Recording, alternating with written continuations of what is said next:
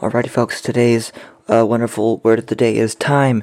And it's time because it's something that we're all running out of. We have so limited time, and before you know it, the time is going to be up, and you're going to have to go do something. You're going to have to go get up and do your homework because at some point it's going to be due. Or, or like you know, I have I have this audition, and before you know it, I'm gonna have to go there and, and do it, and it's gonna be scary, and it's gonna happen, and I don't know what to get from it. I don't know what to expect from it, but it's going to happen and it is very, very scary.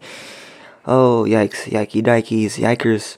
Um, this one's gonna be a really short one. I just wanna say, like, um, get what you have to do done, do it, uh, try, like, I don't know. I'm, my mind is everywhere. It's all, it's everywhere at once and I am running out of time. I wanna do my work and, like, and like still have time. It's crazy.